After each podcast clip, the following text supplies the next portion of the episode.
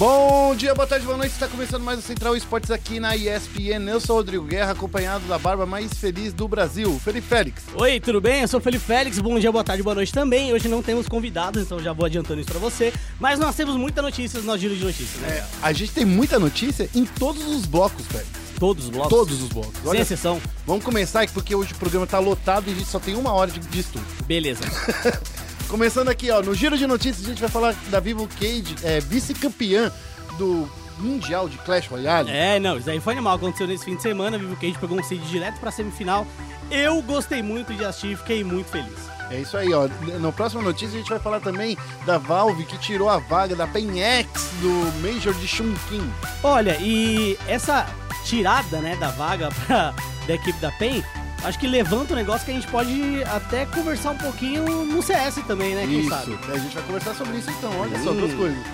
Pra fechar, a gente vai falar ainda que o circuito competitivo de Hearthstone em 2019 vai ter 4 milhões de doletas de premiação. É muita grana. É bastante, né? A diferença de 1.2 milhão aí, de um ano pro outro, né?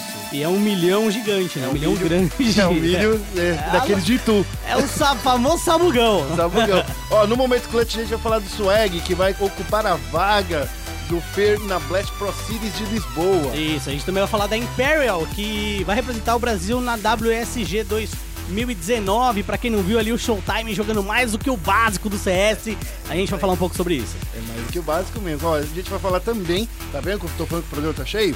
Ainda no clutch a gente fala da Liquid tropeçando na DreamHack Winter. Isso, DreamHack Winter de Rainbow Six Siege, que teve como grande vitoriosa aí na modalidade.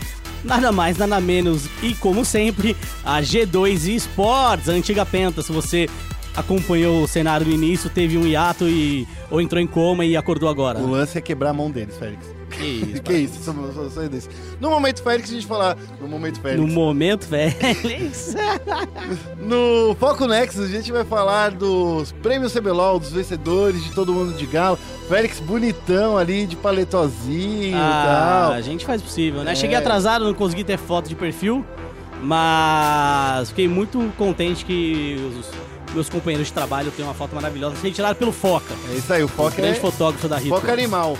Pra finalizar, É pensou- literalmente animal, né? Tem aqui uma foto. pra finalizar, a gente vai. Você não pegou minha referência. Da Taíde. Ah, não, não peguei. Você não pegou, então tudo bem. A gente vai terminar, claro, o programa de hoje falando aí dos resultados da Superliga. Olha, vamos lá que o programa tá quentíssimo. Você só tem a ganhar depois da vinheta. Vai ser uma carnificina que parece digno de um overtime de uma final. E daí?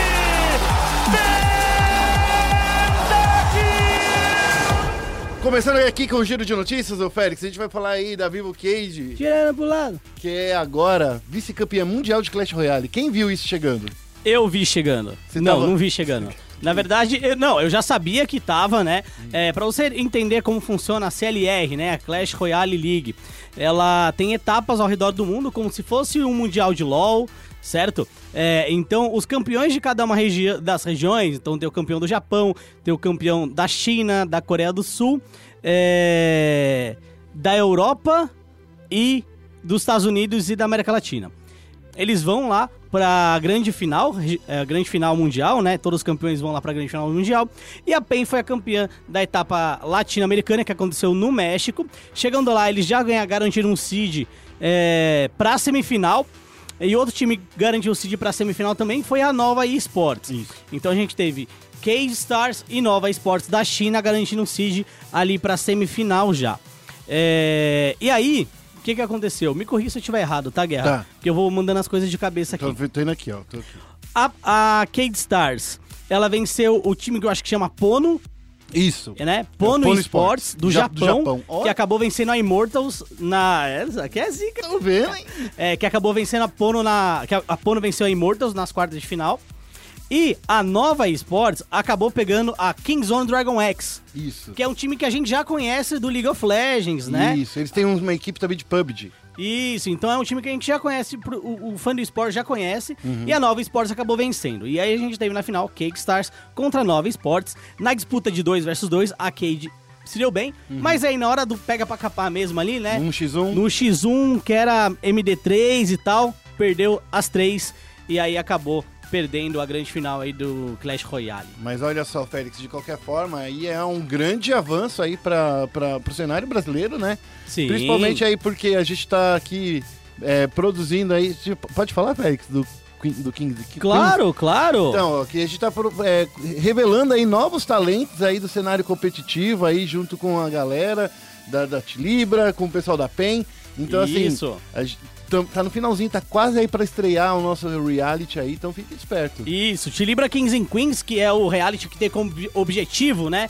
é, não só celebrar a competitividade, Uhum. celebrar também é, o Clash Royale, os esportes, mas ele tem como objetivo aí de ser o primeiro reality show de Clash Royale a formar uma equipe mista, né? Então, é, o objetivo é fazer com que meninas e meninos entrem aí em pé de igualdade, mostrando suas habilidades e os vencedores, né? Os três vencedores, eles vão aí ingressar no time da PEN que jogou o Qualify latino-americano. Ou seja, esse reality show também, quem sabe, pode revelar ah, os reis e rainhas, né? É, campeões aí da Latam ou do Mundial de Clash Royale no futuro. Fique esperto aí nas nossas páginas no spn.com.br barra esportes pra você ficar sabendo de tudo também que acontece nesse reality. Ó, gostou, é né? isso mesmo. Gostou e do- reality! Gostou do, do meu sotaque? É, ó, Tilibra Kings and Queens é, estreia no dia 10 na ESPN Extra, tá? Às 18 horas. Olha só, hein? Ok? Dia 10 às 18 horas pra você fã esporte que gosta de Clash Royale ou pra você, papai, mamãe, titia, que tem um filho, um sobrinho, ou um- uma pessoa ali, é, pessoinha que você tá educando que gosta de Clash Royale, você também pode sentar e assistir junto com ele. É isso aí. ela. Vamos pra próxima notícia, Félix? Vamos falar aí, ó, da PenX, que perdeu sua vaga no Major de Chunkin. Chuquim? Chunkin, isso. Ó, a- foi uma, uma coisa, eu acho que meio que marcante, né? Porque a seleção, né, feita aí pela Isso. Né, que contava com quatro estrangeiros, né? Isso. É, ela foi barrada aí de participar aí do próximo Major aí, porque eles não são aí sul-americanos, né? É, como funciona o circuito de, de Dota, né? O circuito de Dota, ele, ele prioriza primeiro todas as equipes regionais. Isso. Então você tem, para um Major, um Qualify para cada região. Isso. Para que os times daquela região tenham chance de ingressar no Major aí. E o time da PenX, assim como o da PEN, né? É, jogam os qualificatórios e tal. A PEN tem dois estrangeiros. A PenX tinha três, Agora certo? tem quatro. Agora tem quatro. Ou seja, a Valve olhou e falou: peraí, esse time, majoritariamente norte-americano, ou seja lá, não importa qual nacionalidade fosse, é, o importante é que só tinha um brasileiro. Se fosse um brasileiro e três sul-americanos, por exemplo, não tinha problema, é sul-americano ainda. Mas era um brasileiro e o resto acho que era tudo norte-americano. Isso. É, então, não caracteriza um time sul-americano. A não certo? ser que esses norte-americanos estivessem morando efetivamente no Brasil. E- Sim. Morando e, e atuando no cenário brasileiro. Atuando de maneira constante, né? Exato. O, daí o que aconteceu? A, a Valve falou assim: olha, gente, vocês vão lá, vencem o Major, e Aham. vão pra casa. E só vão pra América do Sul de novo nos qualifies. Isso não tá certo. Sim. Porque isso daí tava. É, é por isso que a gente tá fazendo ah, as qualificatórias dessa forma, porque a gente quer que os times fiquem nos seus países de- da região para fazer que a região cresça como um todo. Não é só a região é, crescer, é, digamos assim, só no- no- nos resultados de torneio. Justamente. Então, eu acho válido Sim. isso. Com É essa uma, desculpa, que não é uma desculpa, né? É. É, é um- é uma regra, inclusive. é uma regra. O CS não tem essa regra. Exato. Porque o CS não tem essa questão de nacionalidade, Uhum. é, não importa de onde o time é, também não tem qualify regional. E quando se tem um Também nem qualify tem um regional. Major por mês, né? É, e- é, justo. E, e quando se tem um qualify regional, esse qualify também, é, no geral, ele não leva em consideração nacionalidade. É, mas se tivesse, por exemplo, a MBR talvez não se enquadraria é, nessa regra. Inclusive, a MBR só poderia jogar nos Estados Unidos, nem no latino-americano não podia, poderia jogar, né? Exato, exato. Se essa regra existisse, mas ela só existe no Dota, não existe no CS, então eu acho que é um negócio que a gente é, nem precisa entrar tão a fundo quando a gente for falar no momento clutch do swag, a gente pode pincelar um pouco disso. Exato, ó. Vamos para a próxima notícia aí, Félix. Vamos falar aí do circuito competitivo do Hearthstone, que em 2019 vai ter 4 milhões de dólares aí em premiação total. É uma grande, digamos assim, carteirada da, da Blizzard, né? É, é uma premiação muito grande, mas a gente também tem que entender o mercado, né? Hoje, quando a gente olha pro Hearthstone, que eu acho que é o jogo mais famoso de cartas digital, né? É, aí você olha o Hearthstone, que tá no, reinando agora, tá num patamar bem legal. E aí você vê novos concorrentes muito fortes. Então, por exemplo, a gente tem o Artifact, que é da Valve. É, ainda não tem um cenário competitivo definido, mas a Isso. Valve disse que vai vir sim pra virar um esporte. Justamente. Você tem o Magic the Gathering Arena também, certo? Você tem o Elder Scroll Legends, Sim. certo? Então, é, o jogador profissional, ele olha tanta opção assim, ele vai justamente no primeiro, que ele tem mais afinidade, que ele gosta, mas segundo, ele leva a price pool também em consideração. E aí você olha, uma price antes eu acho que era 3, 3 Era milhões 2 e milhões, 800, e- né? 2 milhões e 800. É, 3,800? 2.800. Ah, 2,800. Aí se olha era 2,800, vai que o Artifact anuncia que vai ter um negócio tipo compêndio. Imagina pra quanto vai essa premiação. Exato. Então, é, é um movimento também de se defender em relação ao seu cenário profissional. Você joga 1,2 milhões a mais aí dentro da sua premiação, faz com que os jogadores se interessem mais, porque agora qualquer torneiozinho mais ou menos pode premiar 250 mil dólares Isso. certo? Então você chama mais gente pra jogar, você acaba se defendendo em- no aspecto financeiro, né? Porque a gente sabe que é difícil viver só de Hearthstone, por Que é exemplo. onde você se mantém, né? Que, Tipo assim, se você é um jogador profissional, você quer saber de quanto você vai ganhar de bolada, né? Esses 4 milhões, só para pro nosso querido ouvinte ficar sabendo, ele é dividido em todas as regiões onde tem o HTC, né? O Hearthstone Tour Championship. Então, assim, é, tem, tem a premiação sul-americana, a norte-americana, tudo sai desse mesmo prize pool de 4 milhões. Justamente. Entendeu? Então, assim, a- o cara que vai ganhar na Europa um campeonato de 250 mil dólares, por exemplo, vai estar saindo desse prize pool de 4 milhões, entendeu? Sim. Então, é um movimento que é muito mais defensivo também, Uhum. vale a gente avaliar. E é um movimento que também é, é muito bom pro Brasil, né? A Sim. gente fez muito bem na última Copa do Mundo de Hearthstone, né? O HCG, Ah, é. é, Hearthstone Global Games, né? É, e aí eu- acho que isso dá muito mais vazão para os jogadores brasileiros se inspirarem na galera que vem jogando competitivamente, Concordo. que pode vir a brigar por grande parte dessas premiações que, que vai ter no- mundialmente, né, em torneios abrangentes, regionais ou não. Então acho que é um movimento que só vem a fortalecer o Hearthstone e pode fazer com que jogadores como os brasileiros, né, Uhum. que vem fazendo boas campanhas, que vem jogando de forma muito unida, independente do time que eles se encontram, jogarem vocês- juntos e ganhar mais. Os seis jogadores principais brasileiros, Félix, eles, já, eles participaram de todos os campeonatos que aconteceram nesse ano, inclusive nas seletivas internacionais. Tanto os jogadores da Red Kennedy, quanto da Vivo Cage, quanto até os jogadores da PEN, que na época estavam jogando pela PEN. Se você for contar os seis jogadores, que os seis primeiros jogadores do Brasil, né? Ele já participou. Ele não teve nenhum campeonato internacional que a gente não participou. Sim. Então, de novo, é, só tem engrandecer o Hearthstone e o cenário brasileiro, por Mais ser um forte, cenário. né? É, que eu acho que tem muito potencial, acaba deixando ele mais forte e, e viabilizando também mais interesse dos clubes em brigar por essa premiação. Então significa você, querido ouvinte, que você tem que comprar mais cartinha, mais decks, mais boosts ali, pra você jogar aí profissionalmente. Quem É sabe isso você não mesmo, bate o né? Lucas Reis aí. É, dia 4 chegou o Rastakan Rumble também, né? É, então. a gente vai ter uma girada no meta, é um momento bem propício pra galera começar a jogar competitivo, porque as coisas vão estar muito abertas, né? E já tem um torneio que vai começar na América, Lati na América do Norte, né? É, no hemisfério norte em janeiro, se não me engano, então vai ser bem legal. É, é, a etapa de janeiro é, vai rolar nos Estados Unidos, América Latina também. É a Isso. última etapa do HTC, que é o HTC, que é o, digamos assim, é o, o APT do, do, é, do, do é o Hearthstone. Hearthstone Challenge. É, então. O, a final vai ser em fevereiro. Então a gente tem que ficar esperto aí que só tem mais esse mês de janeiro aí nesse novo meta, entendeu? Nesse novo meta, nessa, no- nessa temporada. Esse foi o nosso giro de notícias. Agora a gente vai falar um pouquinho dos joguinhos de tiro em primeira pessoa. Vamos para o momento clutch. Okay, team, follow my command. E no momento clutch a gente vai falar aí da Imperial, que vai representar o Brasil na WSG de 2018 e batendo times que a gente falava aí, não, vai, não vai ser esses caras.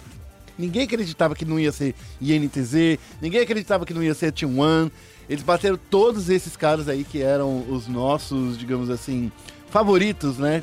Favorito da, da galera, se pode dizer. É, pode ser, pode ser. É, lembrando que a WSG é, é um torneio que funciona como uma Copa do Mundo, Isso. certo? É... Então, é World Sport Cyber Games, né? É, funciona como uma Copa do Mundo. Então, você só pode jogar ele se você tiver um time é, composto por todos os, os membros do time do seu país. Então, é, a vaga que estava em disputa era uma vaga para a região brasileira, né? Era uma vaga pro Brasil. E, e é por isso que a gente não viu, por exemplo, o MIBR. A MIBR teria que mudar alguns players para poder jogar só esse torneio que não vale muito a pena. E eles também, nessa semana, a gente tem o início aí da final da ESL Pro League, então também não vale a pena jogar. É, e aí, a gente viu o time é, da Imperial, né? É, cara, de fato destruindo, né? É. É, se você não conseguiu ver ah, os jogos, olha, a final, eu não vou dizer que foi tão emocionante, não. Não? Não foi. Porque um 2x0 não é emocionante, né? Que não foi só 2 a 0 Que foi um 2. Ó, vamos lá. Só pra bater aqui. A, a, a Imperial bateu a Sharks nessa grande final. Isso, isso E mesmo. foi na Dust 2 é, é, é, o, com 16 a 4 né? Que, Isso. tipo, muito superior. E depois na Mirage foi um 16 a 11 né? Então, assim, é, mostra que. Tudo bem, eu acho que na Mirage ainda talvez tenha tido mais, mais combate, né? Mas é que a Dust 2 deixou um, aquele, aquele gosto bittersweet, sabe? Aquele gostinho assim. Hum, poderia ter dado mais tiro, né? Poderia ter dado mais bala, né? É, e a própria Imperial já tinha vencido a própria Team One, já tinha vencido a NTZ. é, ou seja, ela enfrentou todos os grandes é, competidores, né? É, todos os grandes competidores aí do CS nacional. Que atuam aqui fora, ou aqui dentro, ou lá fora, né? Então não tem como dizer que os caras não mereceram. Não, Eles foi- mereceram. É... ZQK jogando muito. Principalmente ZQK jogando demais. Showtime também destruindo. É até engraçado, né? Do meme, do básico do, do CS e tal. Mas. E a galera até ficou zoando no Twitter, porque. É, teve uma galera que foi zoar ele, e aí ele, mano, deu no meio da galera no Twitter, a galera falou, é, depois que fez a bariátrica, ficou É. arisco.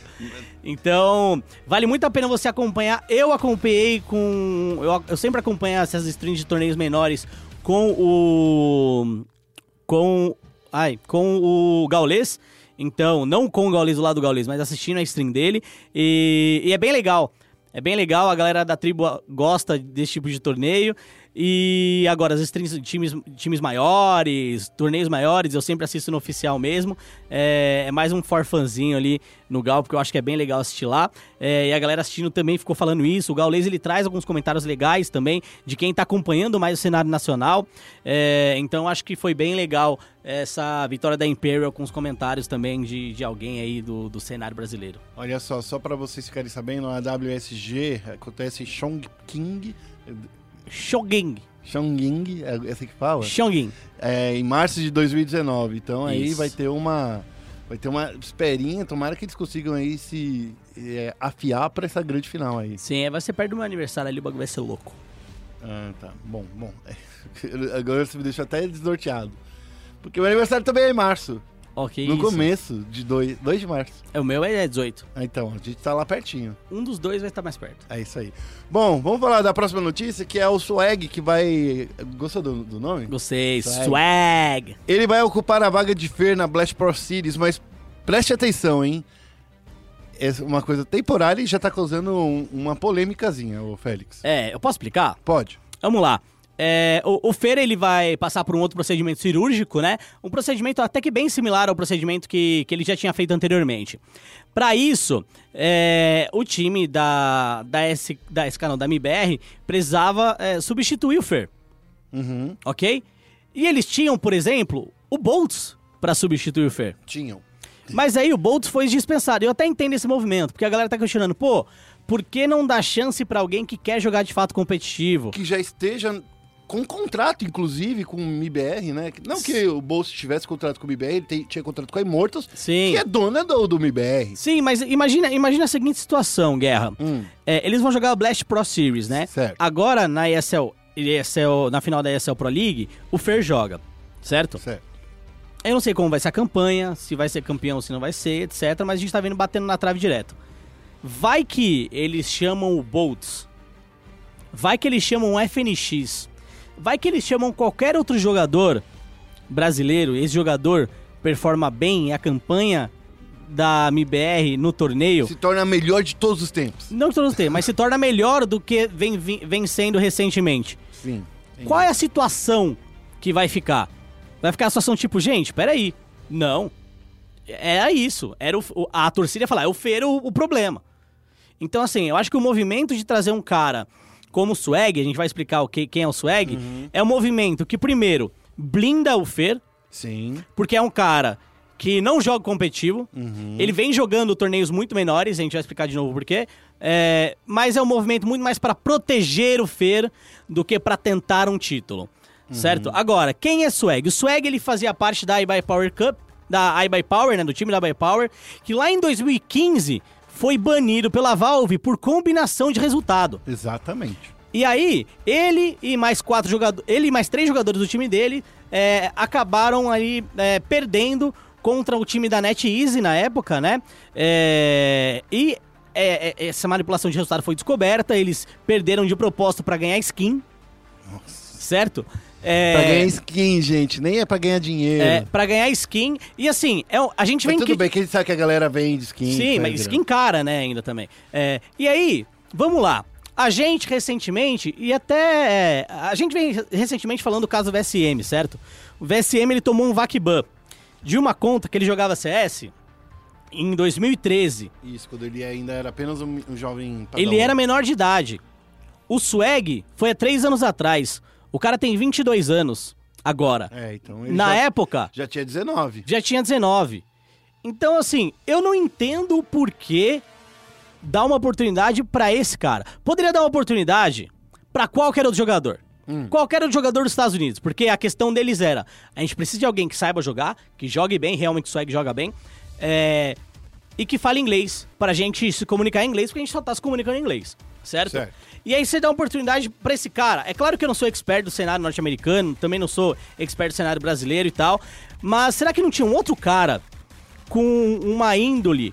é, também não vou falar que o cara não se arrepende, que ele não mudou e tal. Mas com um histórico menos agressivo ao competitivo, porque vender resultado ou entregar resultado é uma agressão à competitividade. É, é a agressão ao esporte, né? É. Então, assim, você dá uma chance pro cara, para esse cara, eu acho estranho isso. Acho uma decisão estranha. Não conheço ele. É... Não tá julgando. Não, ele tá jogando torneios Não, menores. não, julgando. É, não tô, Você é, você não está tô o julgando ele no momento, tô julgando o ato que ele teve. Sim. Não sei como ele está, se ele mudou e tal. Mas assim, acho estranho. É, uma, Acho estranho. uma coisa que, que, que é bom falar dessa polêmica que tá rolando aí, ô Félix, é, é porque é justamente isso. Todo mundo tava falando assim, pô, mas pô, de qualquer forma, Boltz, antes de definir isso daí, o Boltz ainda tinha ah, o contrato registrado com, com a Immortals. A Immortals antecipou a quebra de contrato do Boltz, porque, vamos combinar, ele tava ganhando aí pra não jogar, né? Então, assim, eu sempre acho que essa história aí que a Immortals teve. Lembra quando, quando foi, foi recentemente também? Eles tinham uma, eh, uma semi-equipe, né? Digamos, Isso. bem entre aspas aí de, de CS.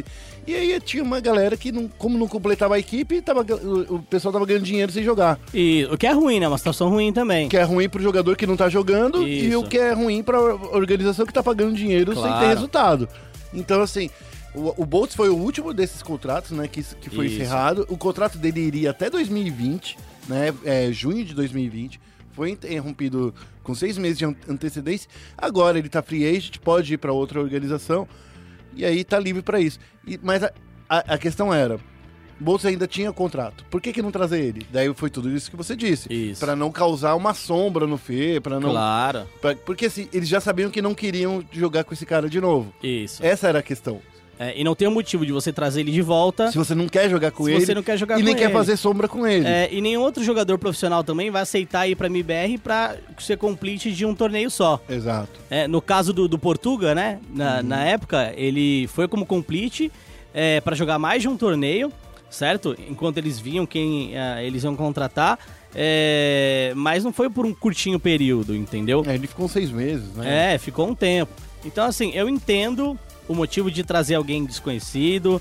ah, Não desconhecido, o motivo de trazer alguém que não tá atuante no cenário competitivo de fato. De não usar um, alguém que já estava na, na, na- sua, na sua equipe, né? Isso. Eu só não entendo porque é, dar espaço pra um cara é, que foi. Que tem esse, esse pretérito aí. É, que tem esse passado quando ainda era maior de idade, né? Uhum. É, então vai ficar meio nebuloso. É claro que, de novo, ele pode ser um cara totalmente diferente, pode ser um cara que cometeu um erro e se arrepende. Sim. Tudo bem, tudo bem. Mas isso não foi passado pra gente, né? É. Em nenhum momento no anúncio Ninguém também. falou por, o motivo por ter sido esse contrato, né? É. Essa pessoa. É, e... Talvez, vamos, vamos tentar pensar aqui no- Aham. no, no, num bom samaritanismo, Uhum. pra mostrar assim, ó, esse cara fez essa coisa errada no passado. Sim, Agora ele se quer se redimir. E pra ele se redimir, ele precisa jogar, mostrar que ele tem bala. tudo bem, Talvez seja esse bom sa- samaritanismo. tudo bem. Então, Concordo. se for isso, beleza. Ou se não, também é, eles tão, ou eles estão mostrando que não estão dando também a tanta importância pra Blast Pro Series. É, é, o que eu duvido, porque eu acho É um que campeonato legal. é um campeonato bem legal. E, E eles- lá em Portugal é onde tem um Sim. monte de fãs do BBR e tal. Sim, Portugal ainda, mano, ani- animal. É. É, e aí, só pra, pra finalizar, tá? É, o Swag ele foi desbanido pela ESL, então ele pode jogar torneios da ESL, mas ele não pode jogar nenhum é, torneio que tem suporte oficial da Valve. E pra isso os times também não querem, né? Eles vão olhar e falar, "Pra- pra quê? Eu quero fazer, quero estar nos torneios da Valve, eu quero ganhar Major, eu quero ganhar Minor, quero ganhar Qualify de, de Major e tal. É, então os times também não dão muita bola pra ele, mas agora a gente vai ver ele em ação. Eu espero que dê bem, espero que, que a MBR consiga ir longe na Blast Pro Series. Bom, vamos mudar de assunto, falar de. Em vez de falar de CS, a gente vai falar agora da Liquid aí no Rainbow Six, né? A equipe brasileira da Liquid. É muito triste, né? Falar assim, é Liquid. Ah, eu fico, eu fico perdido às vezes, quando a gente só fala Liquid. Cara, é. Tem que colocar o nome do jogo, né? Sim, eu, eu acho que o esporte ele é globalizado, então, É, então velho, é você isso pode aí. ter quem você quiser no seu time, não velho. fico triste, não. Eu só É. fico confuso, na verdade. A palavra foi errada. Sim, mas vamos lá. A- o, o Team Liquid que mudou de jogadores recentemente, Isso. né? Ele teve uma alteração recente. É, é uma alteração contundente. Você acha que é uma alteração contundente, Guilherme? Ah, então, ó, ó, só pra dar um, dando um spoiler, Ah, na penúltima semana de dezembro a gente vai soltar uma série de reportagens e entrevistas com os jogadores, né? Do, do, do pessoal do Rainbow Six. E nessa semana a gente vai falar aí com o pessoal da, da Liquid. Eu vou literalmente perguntar pra eles o que, que essa mudança mudou no time como um todo. Eu, como acompanha, acompanhante, pode falar que eu sou acompanhante ou acompanhador? É, acompanhante fica estranho, acompanhador aí parece português. É, Como errado. acompanho, né? É, então, É. mas enfim.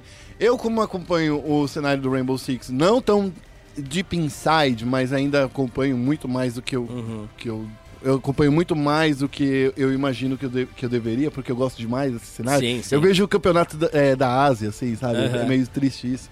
Devia ser só acompanhar os campeonatos locais. Eu acho que é uma grande mudança. Não é uma. Não é o que vai fazer a Liquid se tornar campeã mundial no ano que vem. é, Pelo menos é o que eu imagino. Porque eu acho que o maior ponto hoje em dia é você tirar a G2 antiga Penta da zona de conforto, né? Sim. E ninguém tá conseguindo fazer isso, ninguém tá conseguindo, por exemplo, é, ler as estratégias da, é, da G2, o que é muito interessante de você ver que eles mudaram de estratégia, só pra você ter uma ideia, Félix, do, da Pro League de Rainbow Six já pra DreamHack. Você não vê eles fazendo as mesmas entradas, Sim. você não vê eles fazendo. é, Então, assim, em um campeonato com menos de 20 dias de diferença, eles já mudaram toda- todas as estratégias deles. Aham. Então é muito, é um, eu acho que é uma equipe muito difícil de seguir, que é a G2.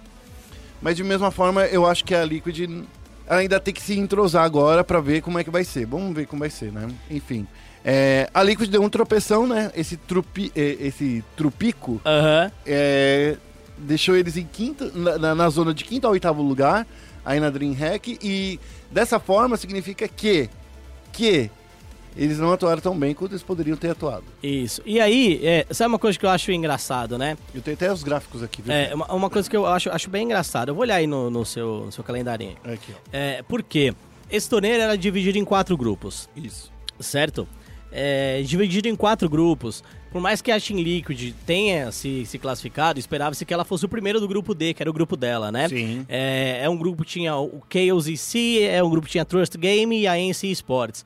Ela perdeu pra Trust Game. É verdade. Então, eu vi muita gente animada, porque de fato, fez um tanto um jogo contra a G2. Sim. Foi emocionante. Mas é aqueles. Mas assim, jogou contra a G2 porque não fez uma boa etapa de grupos. Sim, porque se eles tivessem pego ali a, a, a primeira colocação, eles iam jogar contra a Penta. A Penta também tá muito forte, viu? Não vem pensando que eles são fracos, porque Sim. a Penta é, conseguiu encontrar é, cinco novos talentos ali Uhum. na Alemanha, acharam Sim. bons jogadores ali. Mas não quer dizer que seria um jogo fácil também para Liquid. Concordo. Mas, mas eu entendo o que você está dizendo. Se ele tivesse jogado, você já não pegaria o campeão mundial na- de cara. Justamente. E aí eu vi a galera mó animada. Nossa, o ano que vem vai. Você viu esse jogo contra a e nan- contra a G2 e tal. Nossa, os caras jogaram um absurdo. Pô, realmente jogaram muito bem. Mas assim, é, você precisa ser constante. É verdade. É o que a gente fala muito da MIBR recentemente, né? Precisa de constância. É, não adianta você fazer um puta de um jogo contra um time, mas no próximo torneio tomar um 3-0. É verdade. Entendeu? É, então, o, o que a gente espera é que nos próximos torneios, né, o Brasil seja mais constante. É. Não dá pra ser como foi no Major é, de Paris, todos os brasileiros tomando taca, entendeu? É, aqui na final da SL Pro League foi interessante, foi legal, mas é um torneio que tem menos times, é, é um torneio que eu vou dizer que é menos competitivo Eu até. gosto até, eu gosto mais da DreamHack no final, no frigir dos Uhum. ovos, porque ela literalmente traz esse monte de jogador aí, né? Ela parece... Tra- Traz esse monte de jogadores, um monte de equipes aí. Pô, Isso. porque assim, eu, eu, eu gosto de ver a mini golf, fru, é, mini golf Gruta aí jogando. Eu gosto de ver a Listerine Sport, né? Uhum. Sim. Então assim, não, não- é trolando, é porque são novos jogadores que mostram que o cenário ele tá respirando e tá respirando muito bem. Sim, é isso. Então, assim, é muito legal as mudanças da Liquid. Fez um jogo muito bom contra a G2, Sim. mas só jogou contra a G2 porque fez uma campanha de grupos. Que eu não vou falar ruim, porque eu, Mas se classificou ter não sido foi melhor. ruim. Mas poderia ter sido melhor, é isso. É, É, isso. Não é ruim, mas poderia ter sido melhor. É isso. Tá bom? Bom, vamos falar agora dos nossos LOLzinho. Vamos focar o Nexus. Bem-vindo a Summer's Rift. E focando o Nexus, com essa. Que cara é essa, Eu Félix? tô fazendo o biquinho. É, então. Focando o Nexus aqui, Félix, ó, porque a gente teve que acelerar, porque a gente só tem mais 20 minutos aqui. E tem dois assuntos aí bastante grandes. Beleza. A gente vai falar aqui, ó, do Prêmio CBLOL, é, que teve aí seus vencedores indicados aí, mostrados ao público. Olha só. Isso. Dinquedo como melhor jogador, Merecido. Robô como melhor topo. Merecidíssimo. Eu brinquei com o robô durante a, a coisa. Ah. Eu falei pra ele, eu falei, robô, eu acho que você foi premiado errado. Dele "Pô, como assim? Você não devia ser o melhor topo, deveria ter sido o mais alto fio. É, tem essa também, Porque né? ele jogou de ADC, ele jogou no meio, ele jogou de caçador. Tem essa também. Então, assim, ele só não jogou de suporte. É, mas, ó, vou ser bem honesto. É, o, o robô ter jogado em todas essas posições demonstra a flexibilidade dos jogadores do topo.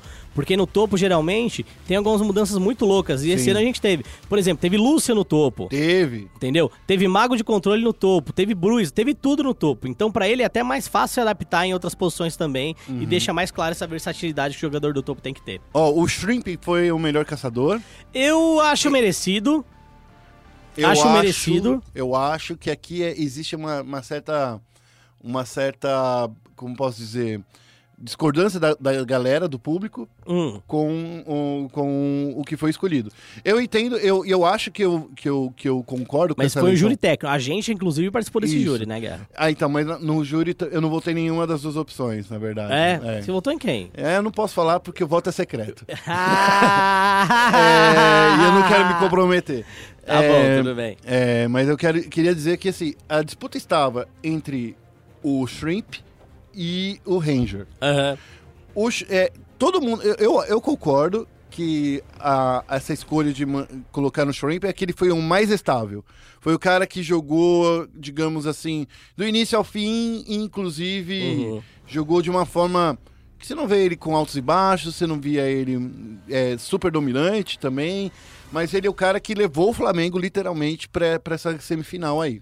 Concor- eu Pra essa concordo. final. Pra- É, eu, eu concordo, mas assim, é, a primeira coisa que eu mudaria de critério no prêmio seria. O ama. é, não, não. Os jogadores que vão ao prêmio são jogadores que jogaram o primeiro e o segundo split no CBLOL. Hum. Porque se é uma premiação de melhor do ano, É, eu concordo com isso. a gente tem que levar em consideração o ano.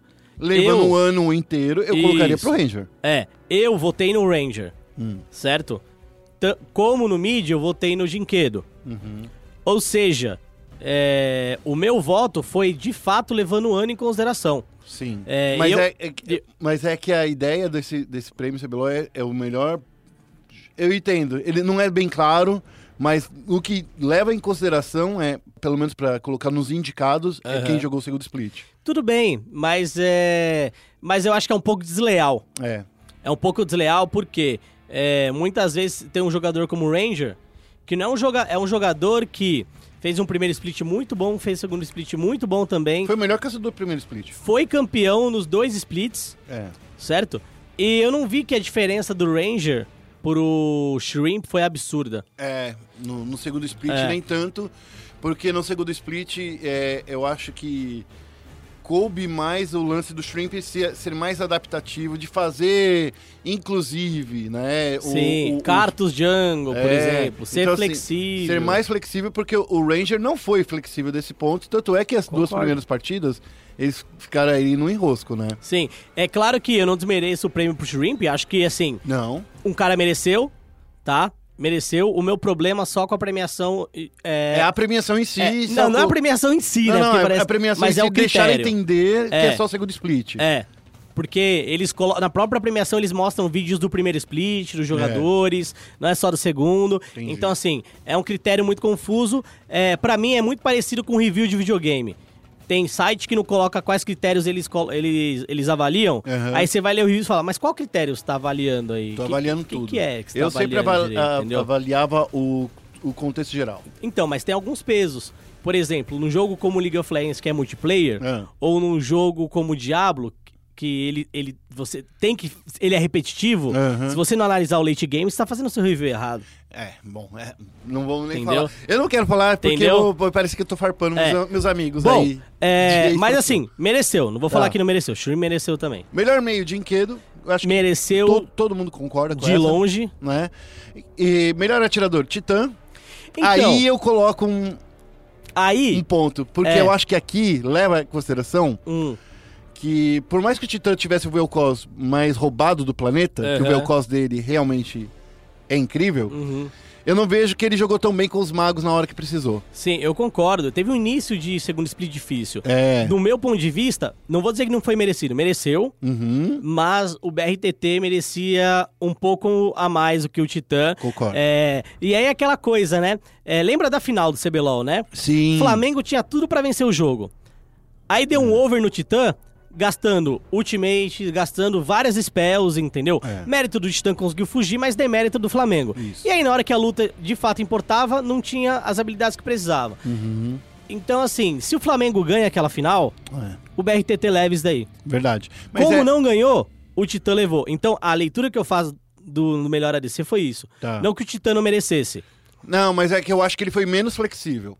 Eu, é, ele teve uma temporada, uma, um O segundo, split, que É, que. E, e, de novo, Né? eu, minha- não é, eu foi só fiz. bom, mas não foi ao nível do BRTT. Eu só, eu só fiz essa eleição aí com base do, do segundo split, que era. Pelo É. Eu não, eu não. Diferente de você, eu não levei em consideração o ano inteiro. Porque eu levo em consideração o que, que eles levam na, na, na coisinha. É, eu, eu, eu levo em consideração o ano inteiro, É. inclusive até mesmo no circuito desafiante, mesmo não tendo vencido o circuito desafiante, Entendi. o BRTT fez uma temporada muito sim, boa. Sim, É. E ele foi um dos responsáveis, literalmente, de carregar esse time aí. Sim, o mas assim, o suporte- Titã mereceu também. O melhor suporte foi o Riev. Ok. Aqui tá certo. Melhor técnico, Hiro. Aqui eu tenho uma coisa. Hum, Não quero dizer que o Hiro não foi o culpado, não, não, não, não foi merecedor, ah, tá? Mas eu acho que as opções quando estavam lá, quando a gente viu, foi o Jimmy, do CNB, foi o Hiro, e o terceiro técnico foi o... Von. O Von, do Flamengo. Isso. Eu acho que o terceiro colocado ali, que deveria ter entrado... não- desculpa, não é que eu estou contra o Von, tá? Uhum. Eu acho que ele fez um ótimo trabalho, inclusive, de pegar a batata quente que o Mitch deixou, né? Quando o Flamengo Uhum. dispensou o Mitch antecipadamente, não dispensando, mas enfim. Sim. Eu acho que o, o- terceiro técnico, e talvez que fosse o técnico que eu daria o meu, Seu voto. o meu voto, você vai querer até bater em mim. Por quê? fala, fala, fala. Porque assim, ó. eu- É o Jimmy. é o Jimmy. Eu concordo com você.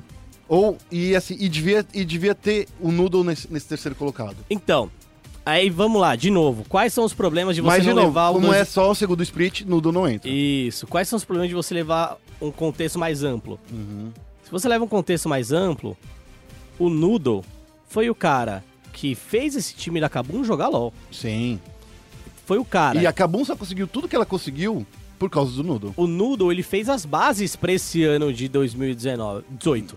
Não vou dizer que o Hero não teve... Não, ele pegou um trabalho que já estava muito bem feito, já É. estava sólido, já estava construído. Sim, E ele deu um, é, continuidade nesse serviço. isso, ele deu continuidade. É tipo assim, aquela coisa assim, o, o, o, o- eu fico até brincando. O Aham. prefeito do mesmo partido, tá ligado? Sim. Acabou o mandato do, do Noodle, Aham. daí o, o partido colocou lá o Hiro lá como, como Sim. e foi o Hiro. E assim, dar continuidade não é fácil. E é muito difícil, é isso que eu ia É falar. muito difícil. Então o Hero sim tem seu mérito. Sim. Mas eu olho pro Noodle e o melhor técnico do ano pra mim É. foi o Noodle.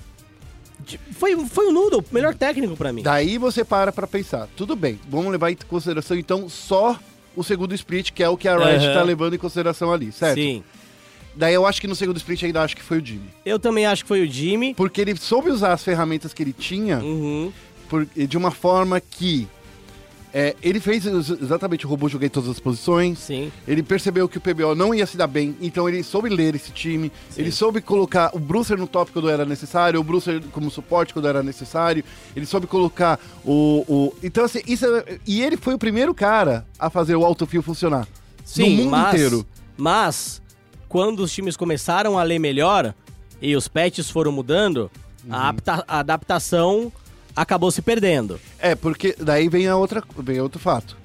O fato é, os jogadores do CNB, eu não acho que, que- agora vai parecer que eu tô sendo um Não, quer- se você não falar, eu falo. Então, eu vai, vai parecer que os, limita- eh, os jogadores da CNB eram extremamente limitados. O que é de verdade de fato. Não, extremamente limitado, não. Não, eles eram limitados. Limitado, né? Pra sim. jogar na sua própria posição. Limitados, exemplo. sim. Por exemplo- Extremamente limitados, não. Não, porque assim, é, o que eu falo que o que dá pra entender é que eles são extremamente limitados, porque quando eles tiveram que jogar contra os jogadores no meta, entre aspas, normal, eles não sabiam mais jogar.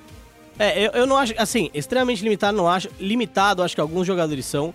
É, e aí eu posso até citar alguns jogadores aqui. O, o robô não, que a gente viu a flexibilidade Não. dele, né? Mas assim, Turtle como jogador, Melhor Foi- mov- movimento foi ele virar é, técnico. o Turtle como jogador, ele tava limitado, de fato. Tava. O Yamp também mostrou certas limitações como jogador da selva. É, o Uhum. O Hakim...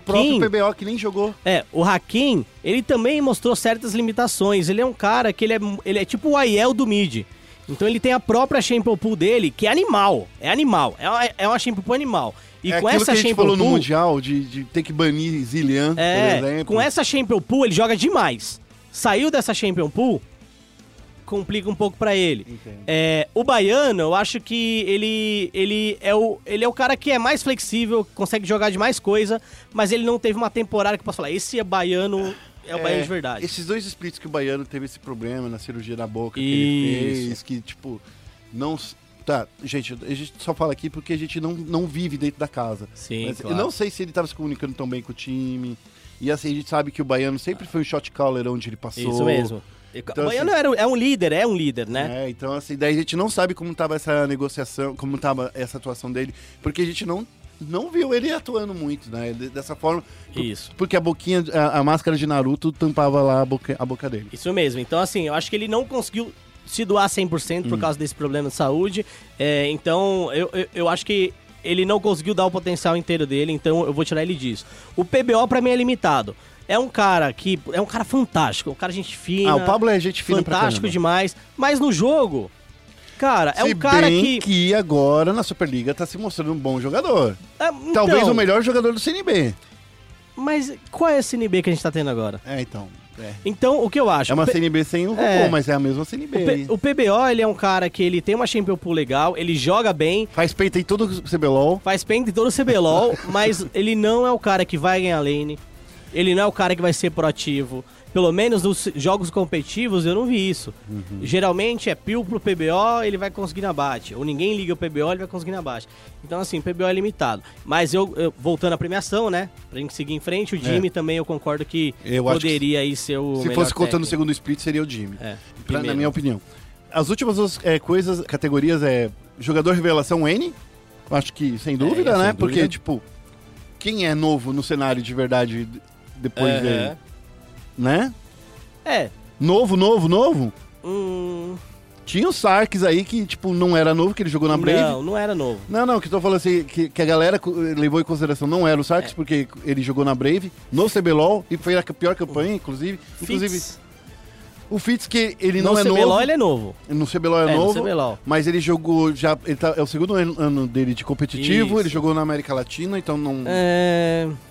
É, hum, enfim, eu acho que era o N mesmo, não tinha o que tirar dele. Aquele Tá. e-mail da, da Pro Game. Não, não, o Link. O, É, Lynx. o Lincótico? É. O atual Lincótico? É, não. Não. Hum, É, não tem. Não tô falando que ele ganhou porque não tinha outros candidatos, tá? Não, mas é que ele tipo, assim, mereceu, ninguém chegou aos pés Incrivelmente novato, não. também ele conseguiu fazer uma ótima É. campanha, E carregou muito aquela É. ilha no- nas costas. E eu ainda acho que, assim, ele, ele também ficou entre os melhores mids do ano, né? Sim. Merecidíssimo também. Sim, Poderia ter sim. ganho o melhor mid do ano se a IDM tivesse pego uma final. Só não, só não levou o melhor do ano porque o Dinquedo tava monstro o Dinquedo é um demais. monstro. É, tava muito monstro. É. E o craque da galera, o Barata, né? O BRTT. É, Que- não tem. Que não tem nem o que dizer, que, tipo assim, é a maior fanbase é, do- atual do CBLOL, né? E sem falar que o, o pai tava chato mesmo esse ano, muita personalidade, é o cara que literalmente soube é, trabalhar com a sua imagem. E ele até disse pra gente que talvez fosse a melhor premiação, a maior premiação, porque é o reconhecimento do público, né? Sim.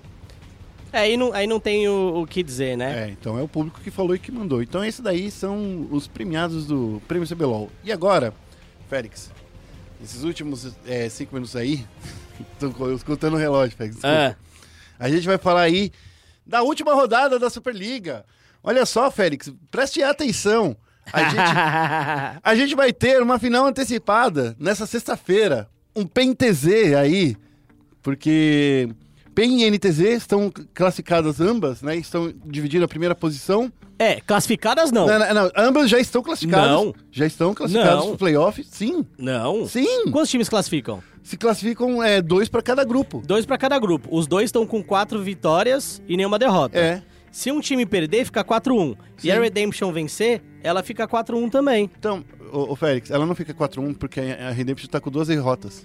Ela tem duas derrotas? Exato. Tem certeza? Absoluta. Nossa, eu jurava que a Redemption tava... É, tá vendo? As duas já estão classificadas. Nossa. É, a PEN venceu a, Redemption, talvez você não tenha sido esse jogo que você viu. Ah, e a pode NTZ tinha ser. vencido a, a Redemption na semana passada. Hum, Então- Pode ser, pode ser, pode ser, é verdade. Então, Bom, tudo bem. Então foi isso que você se confundiu aí, se confundiu. Vamos lá, a, a- olha só, presta atenção, Félix. A Redemption jogou contra Ah. a PEN nessa semana, né? E por um. Foi uma sexta-feira muito triste aqui em São Paulo, porque choveu e caiu. o- Não caiu um pé d'água.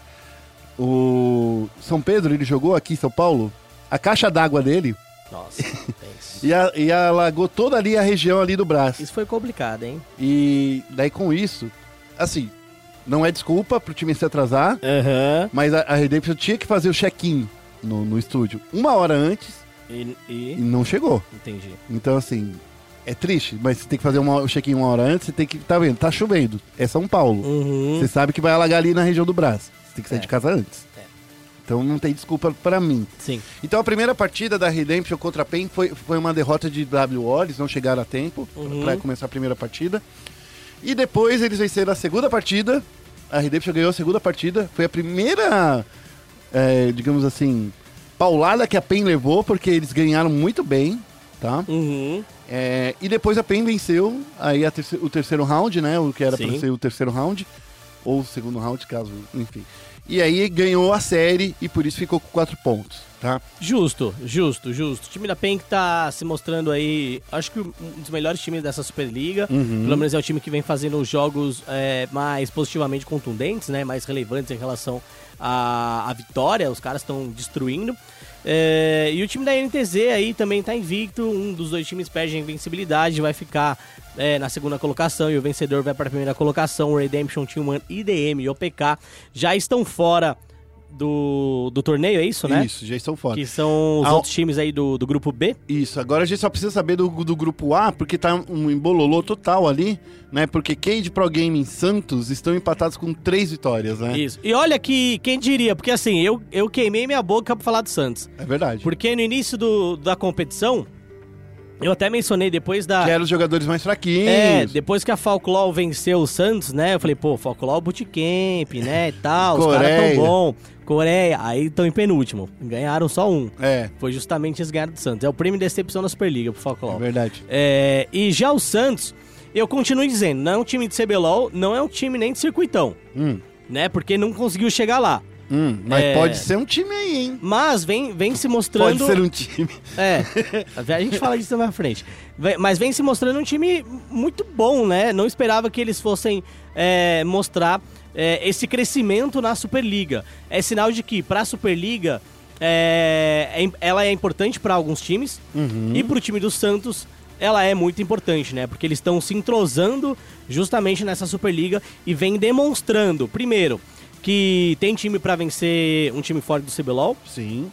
E, e a Cage também demonstrou que, independente da, da lineup, quando é um jogo tecnicamente mais fácil, eles dão uma aliviada, né? verdade, né? Então não pode dar essa aliviada, não, meus amigos. É.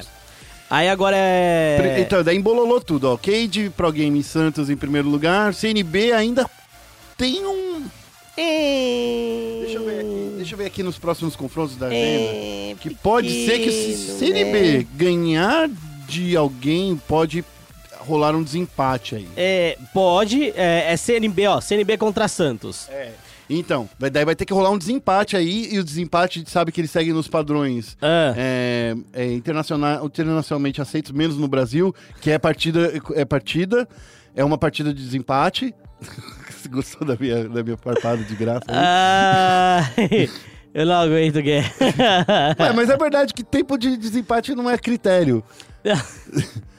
Então, daí se rolar esse empate aí, daí vai rolar uma partida de desempate. é, mas. Não é uma série de melhores de três, é uma partida única, sim, tá? E eles têm que torcer também pra Bulldozer Isso. vencer a Pro Game. Isso. O que é bem difícil que aconteça. Que é bem difícil que aconteça, exatamente, né? Mas enfim.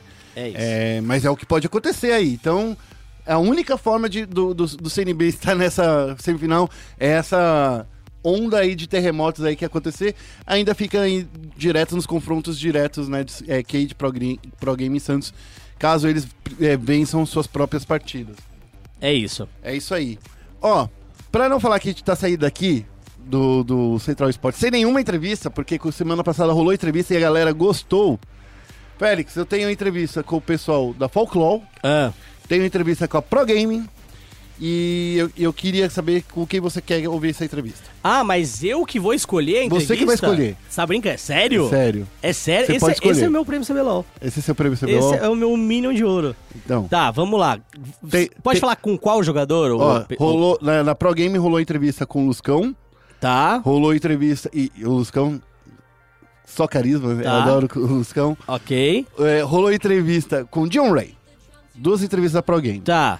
Lá na, na Folklore rolou entrevista com o Juca, e essa daí eu dei umas farpadas com ele. Ah, é? É. Calma, eu não tô, tô- não tô querendo manipular seu voto, não. Tá. Você lançou um famoso bootcamp? Lancei. Ah, grande, grande candidato a vencer essa, é- essa eleição aqui. E também É. com o Evrote. Que também foi polêmica essa entrevista. É. E a outra é com quem? Não, é, É só Lus- com esses dois times? você, eu tô deixando você escolher entre esses dois times. Falclaw.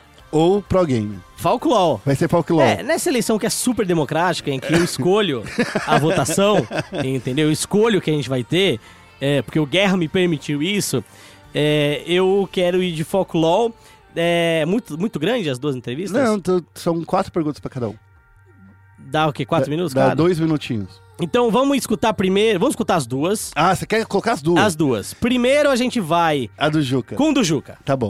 Rodrigo Guerra da SPN Esportes aqui, tô de frente com o, o Juca, o nosso querido mestre da Folklore, líder. E aí, Juca, vamos- agora você vai ter que se pegar um pouco mais pesado. À vontade. Juca, vocês precisavam vencer essa semana, caso quisessem seguir em frente, é, ir para os playoffs, é, mas acabou não acontecendo. O que aconteceu nessa semana de treinamento? Ah, não aconteceu nada de muito diferente. Na verdade, a gente teve até uma semana boa de treinamento. Uhum. Não, não, tem fatores externos, de modo algum. Ah, desde o princípio, a gente já vinha falando até lá quando a gente estava fazendo o bootcamp na Coreia, que o nosso pensamento é bem a longo prazo, Uhum. né? tanto porque a gente tem jogadores novos. O bootcamp foi para elevar um pouco o nível deles, para a gente já ter uma competitividade. Ah, a Superliga está sendo muito importante para a gente como um período de adaptação. Normalmente isso é um tempo morto no Brasil. Então a gente faz um bootcamp de um mês muito pesado, volta, tem um período que não é morto, que a gente está treinando, jogando competitivamente, e chega para 2019 já engatilhado. Esse é o nosso principal objetivo. Claro que passar, ganhar é sempre bacana, mas o nosso foco total para 2019 já é início da split. Você já até deu uma, uma, uma dica aí do que ia, era a minha próxima pergunta, que era justamente desse bootcamp, porque vocês foram para a Coreia justamente na melhor época. Era mundial, todos os times do mundo importantes estavam lá, então assim, talvez não desse para fazer marcar uma screen, mas dava mas dava para encontrar eles na, na, na, solo kill. Então, assim, existe para você, como técnico, por ter toda essa iniciativa de levar esse time lá para fora, rolou um peso para chegar aqui na Superliga e acabou, acabou que nem levar para os playoffs? De forma alguma, sendo bem sincero. Uh, quando a gente fez o planejamento do bootcamp, fez o plane... quando a gente fez o planejamento do time inteiro uhum. para jogar o Qualify da Challenger Series, isso em final de julho, mais ou menos Uh, a, gente já tá, a gente já fez um planejamento até o final de 2019 nessa conversa de julho. Uhum. Então a gente já tinha na cabeça que a gente ia trazer dois grandes nomes, que foram o Evrote e o Túlio. A gente sabia que a gente queria fazer um bootcamp nesse período que é morto de mundial, na melhor região do mundo e enfrentar os melhores lá, tanto em solo kill como screens. A gente conseguiu bons treinos, a gente conseguiu boas, boas screens, a gente se dedicou muito lá. E sabia que a Super League iria ocorrer numa forma de transação do que a gente aprendeu lá, hum. que é muita coisa. A gente, os meninos o dia inteiro, a gente tem um quadro com todas as informações que a gente aprendeu e a gente vem sempre trazendo isso. E a Superliga é a nossa adaptação. A gente está trazendo uma identidade nova para o Brasil em questão de jogabilidade. Uh, o Brasil normalmente é uma região muito lenta e muito truncada e as coisas não acontecem. E a gente está vindo para acelerar esse jogo, como é mais ou menos um pouco na China, um pouco na Europa, que uhum. foram os dois finalistas do Mundial. Uh, e até a gente pegar isso 100%, criar uma identidade 100% nova na sua região, demanda tempo. Uhum. E esse tempo está vindo agora com a Superliga e o tempo do bootcamp mesmo que a gente já estava aprendendo. Ah, uma, uma, outra coisa que, é, como a gente é a primeira vez que está falando desde a volta de vocês, é, eu queria que você falar desse relacionamento seu com o Túlio, porque, pô, foi lá, da época da Bigodes, você levou ele para lá, já. na PEN já jogou com ele, pô, é, conta um pouco aí. Rola um caso de amor? Não, brincadeira, não é isso, não. um pouquinho.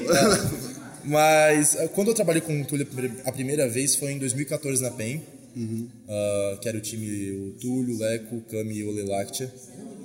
A gente teve ótimos resultados, o time acabou dando uma separada no geral por outros motivos. E lá eu vi que ele era um cara excelente para o grupo, ele passa uma confiança pro grupo, ele sabe escutar, ele sabe falar. É, ele é uma peça fundamental, na minha cabeça, a personalidade dele é fundamental em um time. Quando eu fui para os Estados Unidos e precisava de um jungler, era a peça dele que eu precisava. Né? Eu precisava de um jungle e de alguém com aquela postura. Levei ele para lá, a gente deu super bem. Querendo ou não, para o que a gente tinha em mãos, a gente fez uma campanha muito boa. A gente pegou as duas playoffs lá no, na Challenger Series. E agora na Falcon, novamente, a gente estava estruturando. Eu falei, gente, eu já sei exatamente o que eu quero para essa função. E tá dando super certo. Ele tá sendo meio que um paizão para os novatos. É a primeira vez, na verdade, que o Túlio tá jogando com novatos mesmo. Uhum. Até nos Estados Unidos ele joga com pessoas que já eram um pouco consolidadas. Mas aqui é a primeira vez onde ele não tem uma super estrela no bot, uma super estrela no top. E ele tá tendo que auxiliar, ensinar e explicar. E essa função do Túlio está sendo fundamental para o nosso crescimento até nesse período de adaptação que eu estou falando. Para finalizar, queria falar da semana que vem, como vai ser essa preparação, porque infelizmente é uma partida que, entre aspas, não vale nada, mas vale experiência. É, como é que é, vai ser essa preparação aí dessa semana? A preparação vai ser no mínimo, no mínimo igual, se não maior. Uhum. Porque, como eu falei, a Superliga estava sendo um momento de adaptação muito forte para a gente, continua sendo. Quando acabar a Superliga, a gente não vai entrar de férias, a gente vai continuar treinando. É, então, continua no mesmo ritmo, mesma pegada, todo dia um pouquinho mais. E não vamos entrar tipo, ah, putz, acabou. Na verdade, a gente vai entrar com, beleza, a gente tem ainda mais tempo de praticar e botar em prática o que a gente aprendeu lá fora e adaptar para o Brasil. Esqueci de fazer uma pergunta para você, era justamente a pergunta do meta. Ah, preciso fazer uma pergunta para você que é tipo assim, mudou tudo, né? Então, assim, mudou tudo e não mudou nada. É. mudou tudo e não mudou nada. O que mudou que a gente percebe é que a, a, a fase de rotas é muito importante agora para os solo laners. Porque você sair para fazer um roaming é complicado, porque você pode dar duas ou três barricadas para o seu adversário. Como é que você está olhando esse cenário aí? Vai mudar muita coisa, essa dinâmica de, de rotação? Eu acho que a, a- a mudança das torres foi a mais impactante por, pelas barricadas e pelo dano, né? Hoje, antes você conseguia dar um dive level 2, 3 de jungler top tranquilo. Hoje, para você dar um dive, você tem que estar muito bem setado, tem que saber exatamente como você vai fazer. Não tá tão simples. Isso impacta muito a saída, a- os roamings, né? Que a gente fala, as saídas das rotas para outras lanes. E força muito mais o jungler a aparecer nas lanes no começo. Porque se o jungler aparece, manda um cara pra base, uma barricadinha dá pra pegar. Então isso afeta muito o jungler de ter que ser muito mais ah, proativo nas lanes e as lanes ser muito ah, esta- estáticas nas próprias lanes. Eles têm que se manter mais tempo lá e o jungle tem que aparecer mais, que é mais ou menos diferente do que estava acontecendo antes. É, não dá pra ficar dando voltinha aí pelo mapa pro Summer Rift. Senão você só perde muito. Boa. Juca, foi muito bom te ver de novo, conversar com você. Eu agradeço. E boa sorte na partida da semana que vem. Tranquilo. Valeu. E agora, como prometido, a entrevista com o nosso querido Evrote. Ó, mas aí, vamos lá. Eu queria, ó, só antes de começar Ah. pro, pro Evrote, eu vou te falar. Ah. Eu, eu trobei com o Túlio, né? Aham. Daí eu falei assim, ei, Túlio, tudo bom? Tal, faz tempo que a gente não se vê, não sei o quê. Sabe aquela coisa? Oi, sumida. Eu fui, nesse, fui nessa do, do, do Aham. Oi, sumida. Sério. Daí o Túlio falou assim, quem é você, mano? não, brincadeira, ele não falou desse jeito, não. Mas, não- mas ele falou assim, pô, Guerra, é verdade, a gente não se fala faz tempão, né? Mas eu, eu, eu queria justamente trazer essas entrevistas aí com a Folklore e com a Pro Gaming, que são equipes que jogaram muito bem nesse final de semana, por mais que a Folklore tenha perdido de novo. Né? né? Mas aí fo- Ah. eu acho que foi uma boa entrevista que rendeu por causa da, da- das polêmicas aí que a gente tava em- em- É. nebulando aí no cenário. É, então agora é o Evrote. Agora é o Evrote. Rodrigo Guerra do SPN eSports, eu tô aqui de frente com o Evrote, um mestre de LeBlanc, jogou muito, mas não conseguiu carregar ainda, Evrote. O que aconteceu? Cara, eu acho que por mais que a gente tenha criado algumas vantagens early game, é, o jogo a gente tinha total noção que seria bem complicado no late por conta de ser Malzahar. O Malzahar consegue alu, a, alunar, a, como é que chama a palavra? Anular bastante a LeBlanc. Então a gente sabia que ia ter uma certa dificuldade. É, então o jogo só foi passando mesmo, a gente tomava autoscale em algumas lanes, então o late game seria pior para nós, então a gente meio que tinha uma noção de que se fosse pro late seria bem mais difícil de ganhar, e foi isso que aconteceu basicamente. Bom, vocês estavam lutando aí pela permanência aí no campeonato, né? Porque se vocês vencessem hoje, tinha que vencer também semana que vem para lutar, para coisa. Mas agora, infelizmente, mesmo que vocês vençam a próxima partida, vocês não conseguem seguir em frente ao campeonato. Como fica a mentalidade do jogador numa hora dessa? Cara, é, a nossa mentalidade eu acho que é a mesma desde o começo do campeonato até os dias de hoje. A gente sabia que a Superliga seria um desafio muito difícil, porque a gente precisaria treinar mais tal. Com o bootcamp isso acabou ajudando muito, porque a gente aprendeu muita coisa nova, aprendeu que dá sim para expandir em questão de mecânica, em questão do macro, tudo em si dá sim para melhorar. Só que o nosso mindset assim que a gente entrou aqui foi vamos, vamos, vamos testar o time, vamos ver como é que tá fluindo. Independente do resultado, a gente vai jogar o nosso melhor e vamos ver o resultado que a gente consegue alcançar. Então acho que semana que vem vai ser o mesmo da semana passada, semana retrasada, sabe? Vamos jogar, treinar muito forte e ver o que vai dar no próximo game. Certo. É, conta um pouco como foi a preparação dessa semana, porque a gente sabe que teve aí o Prêmio CBLOL, muitos times cancelaram treinamentos aí. Mesmo com todos essas, é, é, é, esses reveses, deu para treinar alguma coisa? Deu para aprender alguma coisa nesse patch que mudou para vocês? Olha, por incrível que pareça, essa foi uma das semanas que a gente mais treinou, porque a gente teve uns problemas, out e tudo mais, mas essa foi a semana que a gente mais treinou em questão, tipo, de... A gente treinou com dois ou três times do CBLOL essa semana, full, então eu acho que treino não foi um problema essa semana, sei lá, coisas que aconteceram dentro do jogo mesmo. E essa grande mudança aí de patch, para você, como você tá jogando de LeBlanc aí, você jogou essa semana, LeBlanc mudou, mas não mudou muita coisa, ela não usa colheita sombria, mas... É, então, porque nela eu eu não acho tão roubado, mas tem gente que usa também. Sim. Eu acho que o- a mudança de patch foi muito importante por conta do de você valorizar mais sua lane phase, porque se você perder a lane phase e o cara conseguir uma, duas barricadas, ele já começa a estacar gold, já começa a ficar um pouco mais difícil. Então, pra mim, essa mudança foi um pouco, sei lá, foi melhor. Eu, tipo, me divirto jogando mais, porque eu sei que cada, cada atitude que eu tomar, eu vou ser punido minuciosamente, então... E duas barricadas, querido ou não, já é mais do que uma kill, né? Sim, 320 de gold, de dinheiro. Já mais que já vale mais, Então hein? vocês estão lane agora realmente é, é bem significativo, sabe? Beleza. Tá vindo bom maior.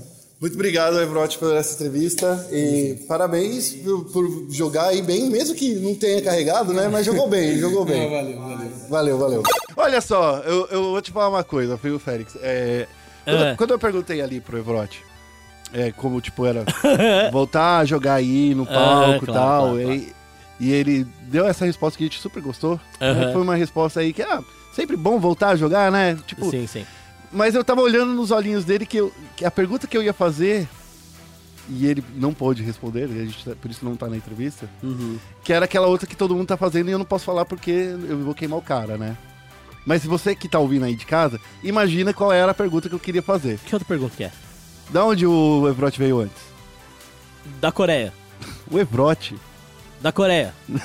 Ele tava no famoso bootcamp. antes do, do bootcamp. Ele veio no time que pode fazer um bootcamp na Coreia. Exatamente. você entendeu? Tem- Então daí ia queimar o cara e ia me queimar também. É, queimar ele, por que queimar ah, ele? porque o cara, né, não pode sair falando aí de... Ele, ele pode falar, não quero responder. É, então. Mas daí foi o que ele Ele falou. responder, é que eu fui quer muito responder. incisivo. Tá bom, Tá bom? tudo bem. Tudo bem. É, já entendi. Entendeu? Entendi. Mas tudo bem, depois eu te conto aqui dos bastidores. Não, Não, brincadeira, é, não- ele não me contou nada, na verdade. Eu só queria deixar você, você aí, amigo ouvinte, com a pulga atrás da orelha. que eu sou desses. Mas você me desculpa, Félix, então? Eu não, mas não sou eu, tem de desculpar. Você me desculpa por eu querer fazer um hype no que não existe, é isso que eu tô querendo dizer. Quem tem que.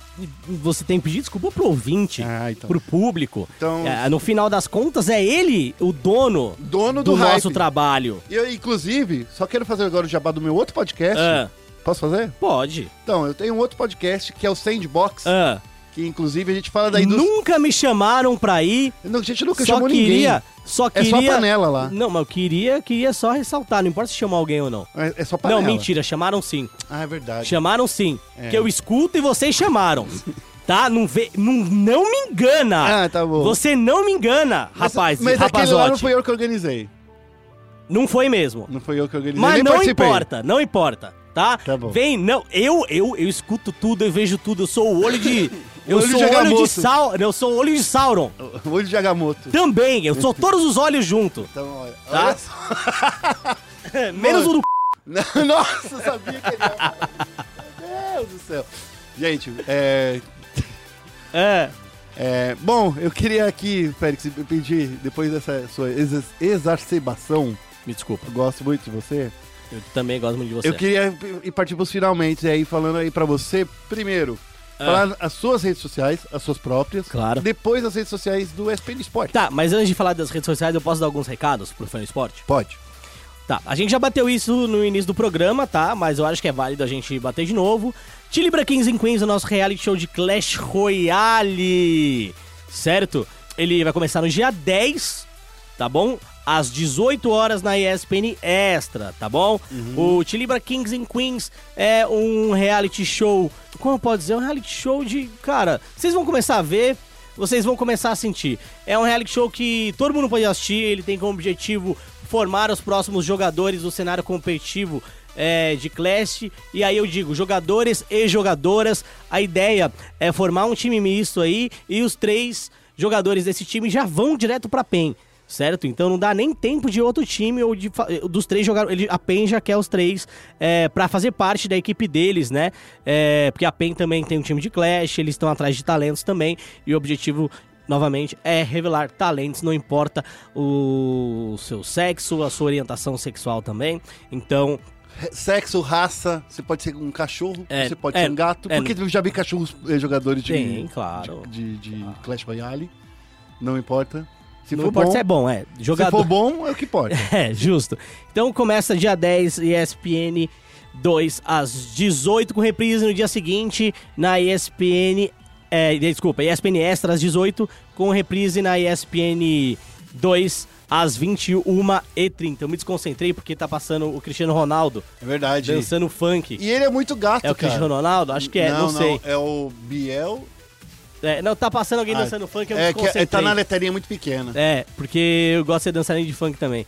É, me desconcentrei, desculpa. Mas é isso. Tá aí o recado do Tilibra Kings in Queens. Começa na próxima semana.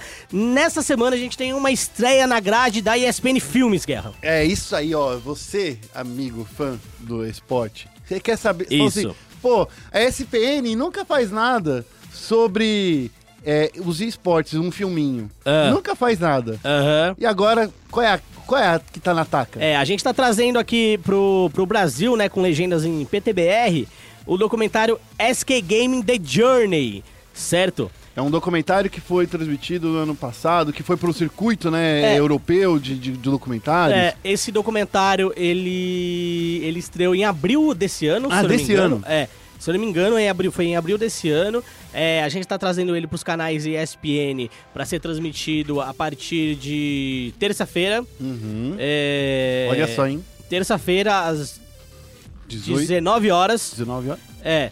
E ele vai reprisar também durante todo o mês de dezembro. Se você perder a, a- o inédito dele, você pode ver no Watch ESPN também, o VOD dele. Ele conta a história do time da SK Game lá de 2016, certo? Acho que foi o maior time aí da história é, do, do CSGO nacional.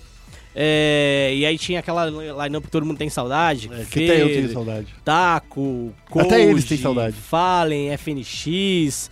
É, é uma lineup que ganhou muitos títulos e conta a história, a trajetória dos caras, é, a ida deles pra SK Gaming.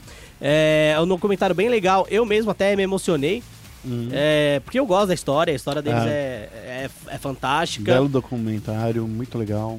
Eu gosto bastante. Você, fã de esporte, vai poder acompanhar ele nos canais ESPN ou no Watch ESPN. Assista o nosso trailer lá no nosso site. Tá lá, vai estar lá no topinho que eu falei assim pra galera. Sabe o É. que eu falei pro. pro pra- É. Ninguém vai mexer no- na posição número 1. Um, Ah, é? Pra botar o trailerzinho. Vai deixar o trailer lá, vai ficar o resto da semana lá. Justo! A gente também pretende trazer mais conteúdos diferentes, tá? Tá. De CSGO durante o mês é, de dezembro ou início de janeiro também, né? É, eu acho que vai ser mais início de janeiro pra gente poder trazer umas coisas bem legais pra vocês. É, não só dos brasileiros. Se você gosta do Simple, por exemplo, gosta da Navi, a gente também tá pensando em trazer algumas coisas da Navi pra vocês. Ixi. Então, nos próximos meses, a ESPN vai começar a trazer uma série de conteúdos bem legais pra você que é fã de esporte e fã de entretenimento também. Pra quem tá aqui no finalzinho, antes da gente nos despedir, eu queria agradecer o Vitor Simão, o Gui Carvalho e o Paulo Henrique 185, É que nóis. são os nossos top ouvintes. Que isso! É. Que isso, meu Ó, parceiro. só pra você ter uma ideia, o Vitor Simão aí, ô Félix, ouviu 98 programas nossos. Ele é seu amigo pessoal? Não é meu amigo pessoal. Também não é, amigo, não é meu amigo pessoal. Sabe o que signi- significa? É. Que tem alguém que não é nosso amigo, Que tá ouvindo a gente. que tá ouvindo a gente e escutou a gente 98 vezes. Eu, eu vou te falar mais, um, mais doido. Sabe por que, que é estranho ele ter ouvido 98 vezes? Hum. Porque a gente tem 95 programas. Ele Esse pode... é o no- esse é o 95. Só que ele pode ter ouvido as entrevistas do passado, É, que a gente colocava claro. tudo no mesmo. Claro. Enfim. E eu queria dizer também, agradecer todo mundo dos Estados Unidos e do Japão, que nos ouve aí do outro lado do mundo. Muito obrigado. Lembrando que é, esses dados são dados do SoundCloud, que é onde o podcast está hosteado, né? Isso. E o feed dele vai direto pro seu Spotify. Vai pro seu Spotify. Ou seja, toda semana você pode ouvir o nosso podcast no Spotify. A gente começou a colocar ele no Spotify semana passada, né, Guerra? Semana Isso. passada? Acho que foi semana passada. Semana retrasada, na É, verdade. e a gente já teve uma considerável, um aumento considerável de, de ouvintes, né? Exato, É, exato. o que é muito bom, deixa a gente muito feliz saber que se a gente vai uma plataforma maior também a gente consegue mais gente gostando do nosso trabalho e semanalmente a gente tá aqui por sua causa. É por isso que a gente faz esse trabalho que a gente ama, claro. É, mas você, fã do esporte, a sua atenção, seu tempo dedicado a nos ouvir e a nos ler e a nos ver também na, nos canais ESPN, né? Faz com que a gente acorde muitas vezes 5 horas da manhã pra começar a ver torneio, pra poder trazer as informações. É isso aí. Gente, queria mais uma vez agradecer todo mundo, falando pra você acessar nosso Twitter, twitter.com.br ESPN Esportes BR. No Facebook é facebook.com.br ESPN Esportes BR. É a mesma coisa, olha só, preste atenção. Sigam o Felipe Félix. Isso. O arroba Feio Félix. Ele tem vários, vários tweetadas polêmicas. É isso aí. É, se você quer saber de polêmicas e mamilos, Conversa periférica. É comigo mesmo, e eu tô sentindo que meus seguidores vêm aumentando É toda semana, Guerra. Eu tô muito feliz. Ganhei 40 seguidores. É isso aí, olha. Acho que ontem. Olha! É. Ó. Acho que eu ganhei uns 40. 40 tá dando muita 30, farpada 40. na internet. Vai, né? nossa, velho. Nossa Eu Senhora. sou o rei da farpa. As pessoas têm que andar até com uma pinça. Sabe quando você é criança? Tem um feno. É, aí você tem que pegar com a pinça. Hum. A mãe você chora porque a criança tá com o negócio aí, pega a pinça e brau. Tá bom. Eu sou o arroba guerra, eu queria terminar dizendo ESPN, porque a vida precisa de esporte.